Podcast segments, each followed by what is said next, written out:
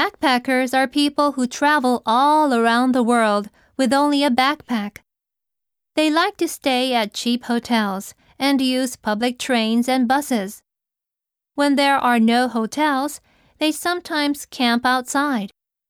They also enjoy exploring the local areas on foot.